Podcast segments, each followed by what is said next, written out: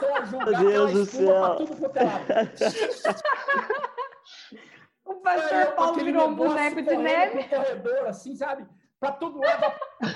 Entrei no banheiro, enfiei aquele negócio dentro do chuveiro, abri o chuveiro e aquele negócio, aqueles filmes que o cara coloca muito sabão em pó na máquina de lavar. Sobrevivências, o seu podcast semanal. Curta e compartilhe.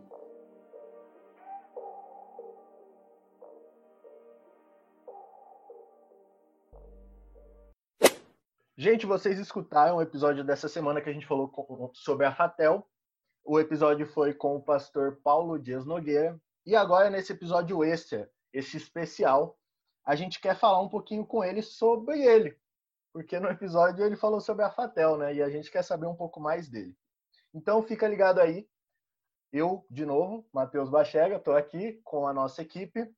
Eu, aqui em Valente. Eu, Fran Nogueira. Eu, Nelisa Brito. E nosso convidado. Paulo Dias Nogueira. Eu mesmo. Isso aí.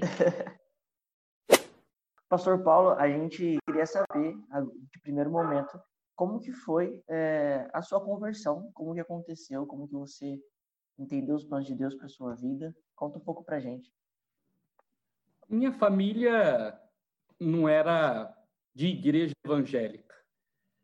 Mas quando eu tinha nove anos, meus pais se converteram a partir do testemunho de uma senhora que era vizinha. Nós morávamos em São Paulo e uma senhora que morava lá do outro lado, que a gente conseguia enxergar da nossa casa, ela arrumava os filhos dela e ia para a igreja todos os domingos. E um dia, meu pai virou para minha mãe e disse assim: Olha, a dona Isolina é muito feliz, eu acho que é a religião dela. Vamos visitar a religião dela? É, foi em 1979, eu tinha nove anos e nós fomos visitar a Igreja Batista Regular de Americanópolis, aqui em São Paulo. Chegamos desavisados, né? Meu pai perguntou: ah, a dona Isolina está aí?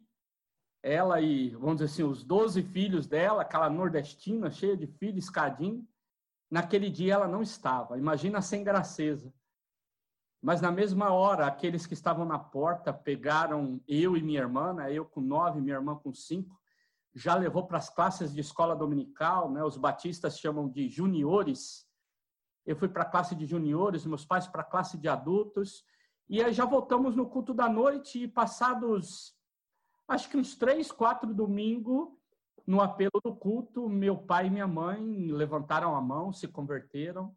Seis meses depois de fazerem classe para se tornarem membros, foram batizados. Então, na virada do ano de 79 para 80, minha família, através dos meus pais, foram batizados.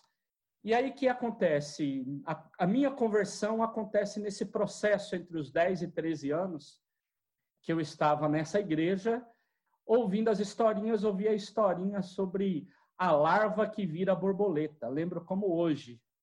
E a professora, né, hoje falecida, ela disse: que nós somos como aquela larvinha e quando aceitamos Jesus, nos transformamos. Ela falou sobre a transformação. E aquilo mexeu muito comigo, e ela fez o apelo, foi à tarde numa escola bíblica de férias e quando foi no culto da noite daquela semana do domingo, o pastor fez o apelo, quem quer ir? E aí ela foi lá e me buscou no banco e falou: "Então agora era a esposa do pastor, né? E eu fui lá na frente. Com 13 anos, minha família mudou para Poços de Caldas. E aí, como faz? Imagina, nós não tínhamos outra igreja lá conhecida. O pastor dessa igreja falou: por que, que vocês não começam um trabalho na casa de vocês? E começando o trabalho lá, eu consegui reunir, com 13 anos, eu tinha 13 anos, eu consegui reunir os meus vizinhos, tudo adulto. E eu, com 13 anos, era o professor da classe de escola dominical. Eu dei toda a historinha a vida Fantástico. de Paulo no flanelógrafo. Vocês nem pegaram isso, né? Eu conheci, eu conheci o flanelógrafo. Cara, pegou um pouco disso? Eu peguei. Eu já dei aula no culto infantil no flanelógrafo. É, agora o flanelógrafo, eu contei todas as histórias de Paulo. chegamos a ter mais de 30 pessoas lá no quintal da minha casa. E aí eu fui visitar, com 15 anos, a igreja metodista, que era a igreja do meu primo. E eu fui num culto de sábado, tinha mais de 60 jovens, juvenis, aquele negócio animado. Eu voltei de lá, falei para meu pai: pai, eu quero frequentar a igreja do Mauro, que era meu primo. Meu pai falou: pode ir. E aí eu comecei. Cheguei lá com 15 anos, já fui, já estava perto de eleição de diretoria de juvenis, eu já fui eleito para diretoria de juvenis, e dali já me envolvi na igreja, dali uns anos eu era presidente dos jovens, e aí a conversão e o momento assim é, de me encontrar na igreja local é, foi pautado por esse tempo de, de sempre de descoberta. Eu diria o seguinte, um testemunho que eu acho que é marcante é eu era um adolescente tremendamente tímido. Eu com 15, 16 anos, para vocês terem ideia, né, metodista tradicional, tem aquele negócio de tocar o amém tríplice no final do culto. Na hora que começava a igreja que eu frequentava, Poços de Caldas, muito tradicional, começava o amém tríplice, que eu sabia que ia acabar o culto, que ia vir o povo para ficar cumprimentando e dar três beijinhos e fazer isso, eu, ó, sumia de vergonha, ia pegar meu ônibus. Mas com 16 anos para 17, foi um desabrochar na minha vida, assim. Foi quando eu me senti vocacionado, foi como se Deus me pegasse e me virasse de ponta cabeça. Não que eu fiquei sem vergonha, mas eu perdi a timidez, né? E hoje sou do jeito que eu sou, fruto, eu diria assim, de muita mudança. Eu diria da lagarta que virou borboleta, ou seja, de transformações que eu acredito que foi Deus que fez na minha personalidade. É, para quem nunca viu, o pastor Paulo, às vezes, quando ele vai pegar, ele leva os óculos dele. A pregação dele, gente, é muito boa. Porque ele consegue te envolver de um jeito que, meu Deus. Mas tem vídeo na internet também. É a melhor pregação sobre cosmovisão já vista. Fiquei feliz em saber que ele era tímido, né? A salvação para nós. Ah, sério. A salvação. a gente aprende na aula dele, Fran. Ah, Exatamente. Truques para falar em público, isso aí. Pastor, como que você recebeu o seu chamado pastoral? No momento em que eu vivi aí, dos 16, 17 anos, comecei a viver aquela crise de identidade, porque eu comecei a trabalhar com 15, eu trabalhava numa empresa muito boa, é, na cidade de Poços de Caldas, chamada New Light, era uma empresa de camisas, mais de 300 funcionários. Eu era o funcionário mais jovem, eu tinha 15 anos quando entrei lá, e fui ganhando espaço, né? Então já tinha passado por três promoções. Para um rapaz de 17 anos que nem tinha feito ainda o serviço militar, eu tinha um salário razoável. E de repente, alguns vazios no coração. E o pessoal que é envolvido com aquele ministério OM, Operação Mobilização, não sei quantos já ouviram falar neles, que são aqueles navios que giram o mundo, param nos portos para evangelizar. Nós tínhamos uma, é, uma irmã da igreja, que pastora metodista também agora, né, que é a pastora Ângela Pierangeli. A Ângela fazia parte deste, deste grupo. E eles então estavam em Santos e foram visitar a igreja de Poços de Caldas, a igreja da Ângela. E naquele dia, o vice-presidente da missão no Brasil, pastor Humberto, ele contou a experiência dele na Índia e de é algo muito comovente e ele fez um apelo. Naquele dia ele fez o seguinte apelo: quem aqui gostaria de dedicar sua vida 100% para missões? Eu tinha chorado o testemunho dele inteiro, minha crise veio tudo à tona. E ele falou assim: Eu não estou perguntando como você vai fazer, estou perguntando se você quer. Se você quiser, vem aqui. E aí eu fui lá no altar da igreja, né? E eu chorando em prantos, me ajoelhei naquele lugar e me consagrei. Falei, Senhor, eu quero. Eu estava no terceiro ano de contabilidade, amava matemática, odiava ler e escrever.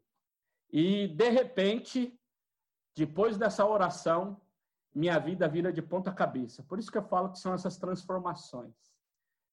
Aí eu já não sabia mais dois mais dois, Aí me tornei presidente dos jovens, né? Naquela época foi a mesma época.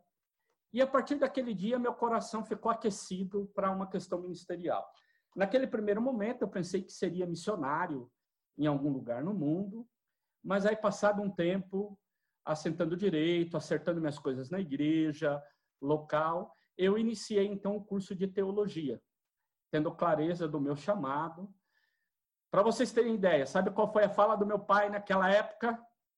Eu ainda era tímido. Eu falei, pai, eu quero fazer eu quero ser pastor. Meu pai disse assim: Você não sabe nem falar em público, como é que você vai ser pastor? Essa foi a fala do meu pai. O sonho do meu pai é que eu estudasse eletrônica para montar na frente da minha casa um, um, um lugarzinho para consertar televisão e rádio. Essa era, era, era o sonho do meu pai para mim, né? que eu estudasse eletrônica e a gente pudesse montar algo assim.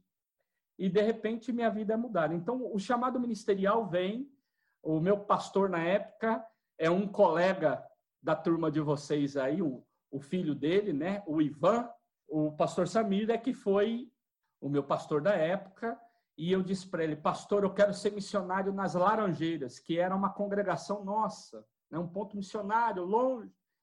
Eles iam de quarta-feira. E, gente, ia eu e mais dois senhores da igreja. Um tinha 80 e o outro tinha 82. Seu João de Melo e seu Marcelo. E, gente, eu acabei de ir, os dois fizeram assim. O Paulinho agora é o pregador. Lá que eu fui forjado, meus primeiros sermões, eu estava aprendendo a tocar violão, eu tocava violão, então eu fazia. Como eu comecei aí, eu era presidente dos jovens, né? Eu comecei a levar mais jovens. Então foi um momento assim de muita mudança. Então em 1989 eu fui para o Seminário Batista Independente porque ainda não tinha o Seminário Bispo Sila Franco, que é o seminário da Quinta Região. Mas aí em 1990 eu iniciei então o, o, o curso de teologia lá na região. Né? Então, essa foi minha experiência de chamado, de desejo de servir a Deus e falar: agora eu vou me preparar. O senhor falou da questão da, dos estudos. O senhor falou que em 1990 foi para o seminário metodista, né? De 90 a 91, o senhor estava lá no seminário metodista Bispo Sila Franco.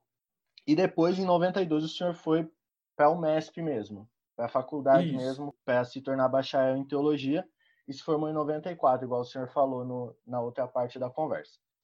Como isso. que é isso? É, é como se fosse uma, um pré-curso da teologia antes, uma introdução? É tipo o POV que a gente tem hoje em dia? Como que é? é naquela época, a formação é, não seguia os padrões do MEC, porque não era um curso reconhecido, era um curso livre. E aí, então, a igreja podia desenhar a forma do curso que queria. E, devido a algumas experiências anteriores, dos alunos virem direto para São Bernardo, naquele momento, e não estarem com muito é, envolvimento com as suas regiões, com suas igrejas locais, com os lugares de onde eles vieram, a igreja fez uma proposta de, ao invés de termos quatro anos de teologia, teríamos cinco onde os dois primeiros anos seriam nesses seminários regionais. No meu caso, eu estudei em Campinas e depois três anos em São Bernardo do Campo. Era o curso básico em teologia e depois você tinha o bacharel em teologia. Só que não tínhamos o reconhecimento do MEC. Então foi esse momento. Eu morei dois anos é, em residência com os meus colegas da região, né, em Campinas, e depois, para me formar aqui, morei mais três anos aqui em São Bernardo do Campo. A moradia é igual hoje em dia? É no mesmo esquema? Como que é? Sim, sim. Eu morei no Pombal ali. E ali tem muito episódio. Né? Já falamos sobre História. o Pombal nos episódios anteriores. A gente já explicou para os nossos ouvintes o que é o Pombal, mais ou menos. Ah, é? Antigamente, a gente tinha um refeitório aqui na universidade que os alunos de teologia recebiam das suas regiões a alimentação para comer lá. Era na época do bandejão, não sei nem se vocês conheceram aqueles bandejão de alumínio, né? que você come comida separada, Uhum. a gente terminava a aula e ia comer nos bandejões. Então, nós jogávamos futebol todos os dias, de segunda a sexta. Seis horas da tarde, um descia ali no pombal, gritava para cima: Falta um, pombal! Dali a pouco descia todo mundo. Famoso falta um. É, É uma lenda, né? Até hoje existe essa tradição, toda segunda-feira, seis e pouquinho, tem alguém que desce gritando, falta um, e daí Nossa, vai saindo gente. É. Então, mas hoje vocês jogam uma vez por semana, tem uma turma que joga vôlei também, né? Eu Tem, fui jogar. É, algumas vezes aqui. Naquela época a gente jogava todo dia. Eu, quando fazia teologia aqui, eu aproveitei para fazer filosofia também. Então, eu fazia uma faculdade de manhã e outra faculdade à noite. Então, quando dava a hora do jogo, a, aula começava às sete e meia. Então, eu descia, jogava a bola das seis até umas sete, sete e cinco, sete e dez, voava, tomava banho igual um louco e chegava na sala de aula na hora da aula. Né? Então, era Ainda bem que morava dentro da faculdade, né? É, ainda bem que é tudo uma coisa do lado da outra ali, né? É, a mesma classe que eu tinha aula de teologia de manhã, eu tinha aula de filosofia à noite, que é num prédio que vocês conhecem hoje, é, que é o, o Beta, que fica lá embaixo, né, embaixo do, do Salão Nobre. A faculdade de filosofia começou naquele prédio que era o da teologia. E como a gente morava ali, vocês sabem que ali é pertinho, né? E a, a piscina era uma quadra é, descoberta. E nós tínhamos também o ginásio. Quando a gente conseguia o ginásio, ia jogar no ginásio. Quando eh, não tinha o ginásio, a gente pegava a bola e ia para a área descoberta ali e jogava. Tem alguma história dessa época aí para contar pra gente? Ah, tem muita história. Ó, o, o professor de vocês, o Eber Borges da Costa. Ele é meu o Eber chefe. é meu amigão. Nós somos da mesma igreja local. Fomos juntos para o seminário metodista. Fizemos toda a nossa formação juntos. E somos companheiros aí de mais de 30 anos. Ó as pérolas, ó as pérolas. É. Uma vez, eu fui tirar um barato do Eber. Eu morava num quarto do lado do quarto do professor Eber. O Eber tinha sido nomeado para uma igreja que eles falavam que era uma igreja muito carismática, que era uma igreja do fogo. Eram umas linguagens que usava, né? Gente, eu falei, eu vou aprontar com o Eber. Eu vou colocar assim, ó, o seu material teológico é o extintor, então, irmão. E fui lá. O os nossos quartos ali ficava tudo aberto, a gente ficava ali direto. Morava no quarto Eber e Anderson. E aí eu falei assim, vou aprontar. Quarto aberto, ninguém no quarto. Fui lá no corredor, peguei o extintor. E tô vindo com o extintor, todo bonitinho lá. Tá, tá, tá, lá, lá. Gente, eu não sabia. Tem extintor que você tem que apertar ele para funcionar. E tem um outro extintor que você só vira ele, ele já solta a espuma. Eu peguei esse nem sabia. Eu peguei um extintor grandão e tô indo. Entro no quarto deles. Na hora que chega, eu ia deitar ele na cama do Weber para poder cobrir e escrever um bilhetinho. Na hora que eu deitei, ele fez assim, ó. Só jogar Deus do céu. tudo quanto é lado. O pastor Paulo virou um boneco de neve. pro corredor, assim, sabe? Pra todo lado. Entrei no banheiro, enfiei aquele negócio dentro do chuveiro, abri o chuveiro e aquele negócio, aqueles filmes que o cara coloca muito sabão em pó na máquina de lavar. O box do banheiro começou a encher, enche, enche, enche, enche, enche, enche, enche. Eu, pelo amor de Deus, eu pegava a água da torneira, jogava, deixava o chuveiro. Gente, aí eu consigo acalmar aquilo. Depois eu tenho que ir no quarto. Antes deles chegarem, eu fui no quarto e dei uma limpada no quarto. O quarto deles podia não estar tá, uma craqueira de sujo, nem lembro isso. Mas o quarto ficou zeradinho, limpinho. Estava a coisa mais cheirosa. Aí eu fui contar para eles, mas a gente ria. a gente ria. Então, um dos episódios que me marcou muito foi essa tentativa de fazer uma piadinha e eu que caí do cavalo. Fica a dica, então, aos nossos ouvintes. Não usem o extintor de incêndio a não O ser incêndio. para apagar. Não, Não. vá fazer brincadeiras equivocadas. Mas ali no Pombal acontece cada coisa que, meu Deus do céu. Outro dia a gente faz um episódio só sobre o Pombal. Hoje ele não funciona muito como já funcionou no passado, o chamado Murinho das Lamentações, né?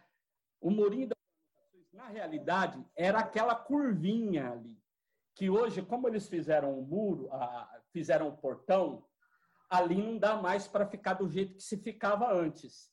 Então você fica um pouquinho mais no meio ali na frente dele do estacionamento Uhum. acontece? Era o povo sentar ali para falar, um espírito abençoado enchia a sacolinha d'água e Opa. jogava. Era água benta. Eu escutava. Vestia a sacolinha na cabeça de um. Daí era. Eu já Era escutei normal. muitas histórias sobre, sobre uma É, família. Eu vi essa história da água benta que caía no pessoal do murinho.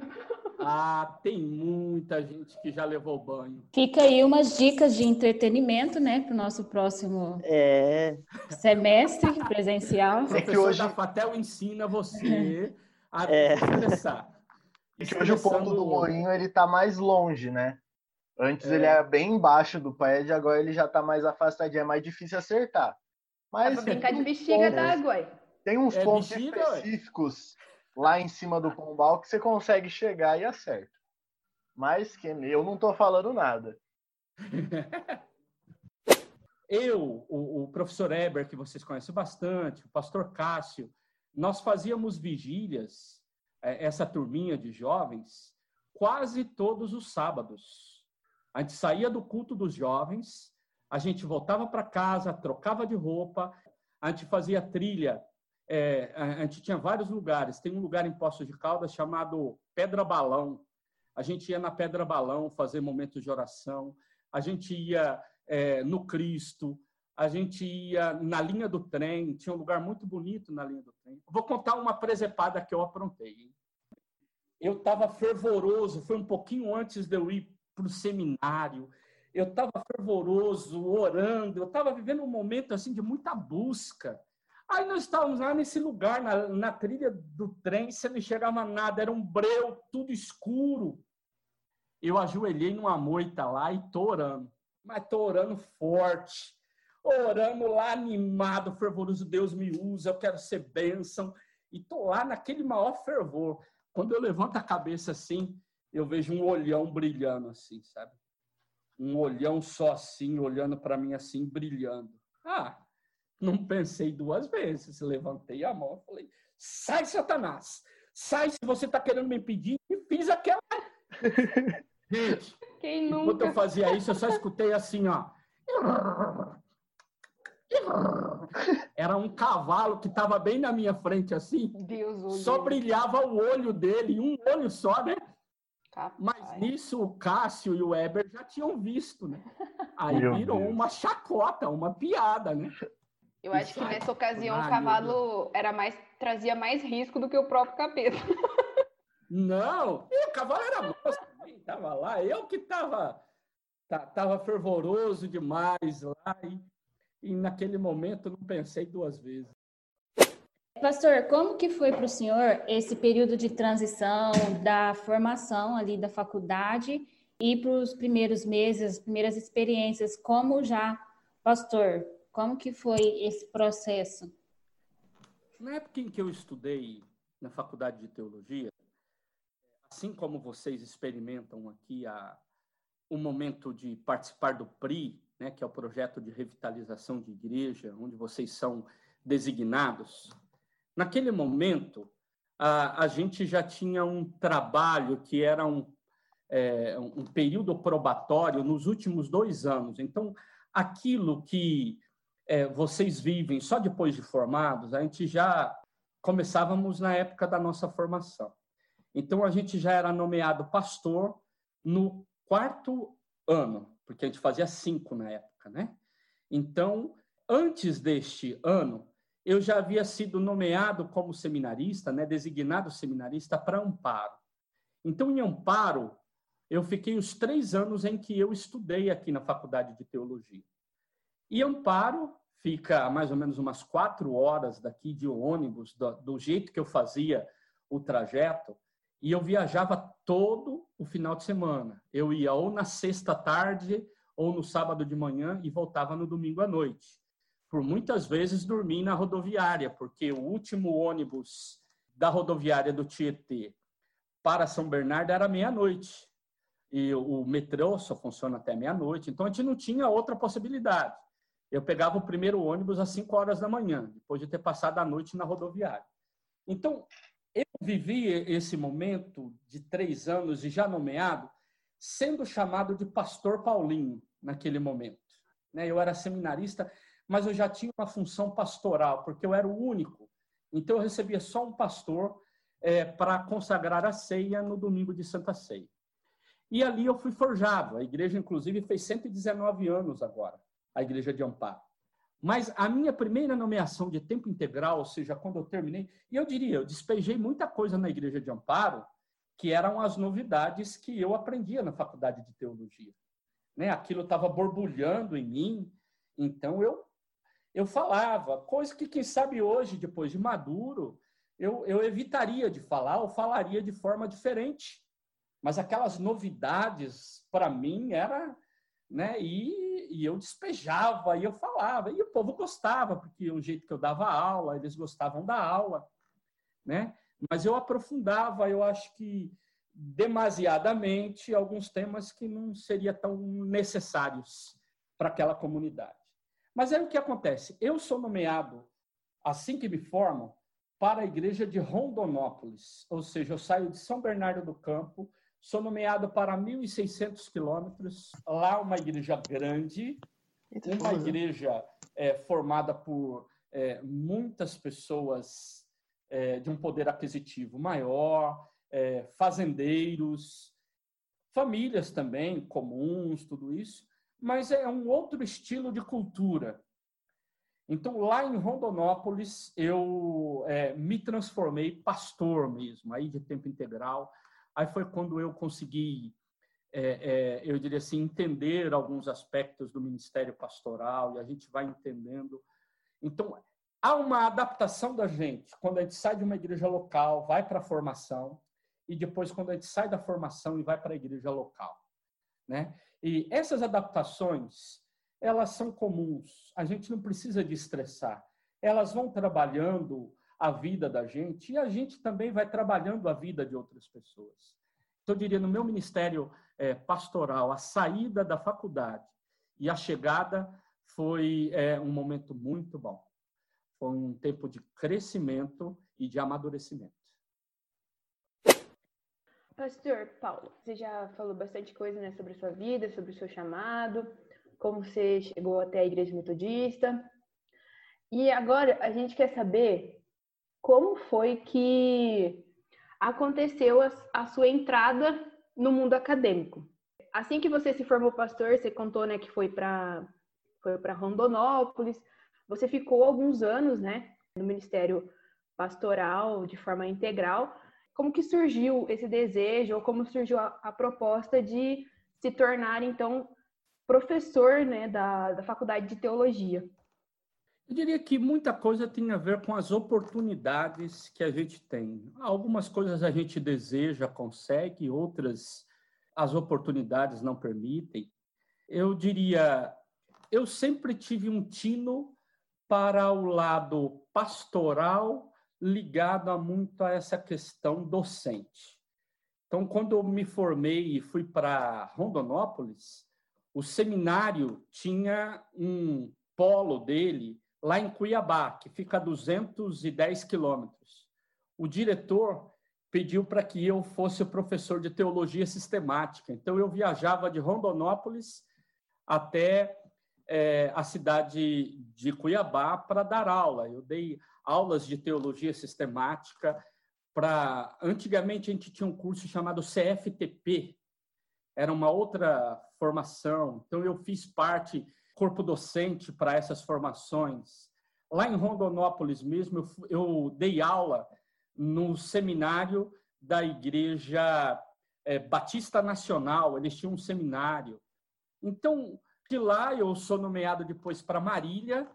Em Marília eu me envolvo muito seminário Bispo Sila Franco, porque ele funcionava nessa época em Lins, 70 quilômetros, e eu fui chamado para ser professor e comecei a ser professor em 1998, lá no seminário Bispo Sila Franco eu comecei a dar aula de história da igreja. Fui substituir uma professora que saiu. Então eu dava aula toda semana, viajava, dava aula e fui professor, mesmo na época que eu era pastor de tempo integral, é, no instituto até o ano retrasado, quando eu era diretor desse instituto. Então, o meu ministério pastoral e as oportunidades de ministrar aulas, questões acadêmicas, é, caminharam um pouco junto. Mas em que sentido? No sentido de servir a igreja. Naqueles momentos eu não tinha pretensão ou nem imaginava que eu seria professor da faculdade de teologia. Né? Então, é, o meu, minha vocação primária é ministério pastoral. Fui pastor por 25 anos, né? pastor de tempo integral da Igreja Metodista. Pastoreei Amparo, Rondonópolis, Marília, Piracicaba, Campinas. Né? Em Piracicaba foi o que eu fiquei mais tempo, eu fiquei por oito anos é, lá na Catedral de Piracicaba, mas sempre envolvido com seminários regionais. Nessa mesma época, em 2007, eu fui nomeado como presidente do conselho diretor da Faculdade de Teologia e aí foi quando eu me aproximei muito da faculdade de teologia. Eu já tinha participado de outros conselhos diretores, de outras escolas metodistas. Quando eles precisaram de um professor de homilética na área de pastoral, conhecendo o meu ministério, conhecendo a forma como eu trabalhava alguns aspectos, eu fui chamado pelos meus próprios colegas de conselho diretor, né? Eles mesmos me chamaram e falaram, mas isso daí era para você. Eu falei, não, não é ético. Da minha parte, é fazer parte disso daqui. E aí, o que, que acontece? Eu pedi licença para sair da reunião, eles fizeram a reunião, eles enviaram meu nome, né? E eu, eu mandei a seguinte justificativa para o colégio episcopal, dizendo que era importante que ficasse claro que eu era parte do conselho diretor, que eles tinham que levar em conta isso e que era para tomar muito cuidado para não me expor, senão daria a ideia de que eu estava querendo me aproveitar de um cargo, né? E aí os bispos falaram não, sem problema nenhum. Você aí quando chegou, né, afirmativa, é, aí eu fiquei muito feliz, né? Nunca me havia me imaginado. Eu já tinha feito meu mestrado, eu ainda não tenho doutorado, eu tenho o grande desafio agora de fazer um doutorado, né? Mas as pessoas perguntavam para mim quando eu dava aula, por causa do jeito que eu dou aula, eles falavam assim, mas como que, que essa questão de ser pastor e professor? Eu sempre disse o seguinte, eu como professor me sinto pastor, e eu como pastor me sinto professor. Num lugar onde eu estou, eu consigo fazer um, eu diria assim, é, é um diálogo muito tranquilo entre esses dois papéis. Então, eu acredito muito no papel docente de um pastor, de uma pastora, né, o papel pedagógico, didático, que o Ministério Pastoral exige da gente, e também consigo, no aspecto de dar aula no, no, ambiente, principalmente da faculdade de teologia, de entender um ambiente a partir de uma mentalidade pastoral, até porque eu assumi é, essa área, que é a área da teologia pastoral, então ela permite um diálogo é, muito maior. Então, esse aspecto próprio, que está ligado à, à, à chegada à vida acadêmica, ela foi construída aos poucos. Qual conselho o senhor dá para quem quer entrar aí nessa jornada no Ministério Pastoral? Quem ainda não está cursando a faculdade ou quem já está cursando a faculdade? Qual é o conselho para o senhor para esses mancebos aí que, que estão nesse caminho? Eu diria assim, eu acho que são grupos diferentes, eu daria conselhos ou partilhas diferentes. Primeira coisa, para servir a Deus, a gente não precisa de fazer faculdade de teologia. Então, primeira coisa que a gente precisa ter clareza, quem é vocacionado para fazer faculdade de teologia. Deus nos chamou para servir e para fazer muitas coisas para além do ministério pastoral. A pessoa que ainda não começou a fazer sua faculdade, ela precisa de entender qual que é o espaço dela no mundo. Então, essa procura de espaço, como que eu vou servir melhor o mundo? E vou servir como cristão. Pode ser que você seja um bom advogado cristão. Quer dizer, você vai se capacitar numa área para viver bem essa área, servir a Deus através da sua profissão e da sua vida.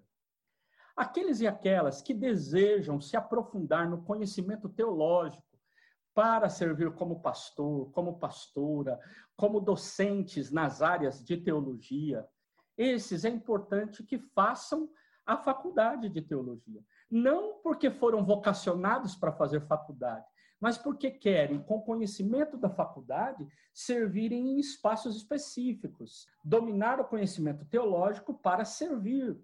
Então, de nada adianta para uma pessoa que é professor de matemática achar que para servir a Deus ele tem que fazer teologia para servir. Não. Estuda bastante matemática, frequenta a igreja, frequenta a escola dominical, ouve bem os sermões, participa da, da vida ativa da igreja e já é o suficiente. Então, pessoal, esse foi o nosso episódio especial, nosso episódio extra dessa semana com o convidado, nosso pastor Paulo Dias Nogueira. Se você quiser saber mais, siga a gente lá nas redes sociais, sobrevivências.mp3. Os nossos perfis individuais, o meu é o arroba bachega.mateus. O meu é arroba aqui em ponto valente. O meu arroba franogueira G. O meu, arroba Nelisa Brito. E o do nosso convidado? Arroba R-E-V-P-D-N. Heavy. E também tem o, o, Instagram oficial da Fatel, que lá você pode ficar sabendo um pouco sobre o dia a dia da faculdade, que é o arroba Fatel Oficial. Então é só você seguir a gente lá, que a gente sempre está postando novidade. No Insta do Sobrevivências também estamos sempre postando novidades. E a gente está fazendo essa série aí sobre a Fatel. E esse episódio extra foi para contar um pouco a história do pastor Paulo, do seu ministério, conversão, chamado, ministério, vida acadêmica, para a gente poder saber um pouco mais dele. Então, obrigado pela paciência em nos escutar. Até semana que vem e tchau. Falou, Falou galera. Tchau, galera. Tchau, tchau. Tchau, gente. Tchau, tchau. Obrigado, gente.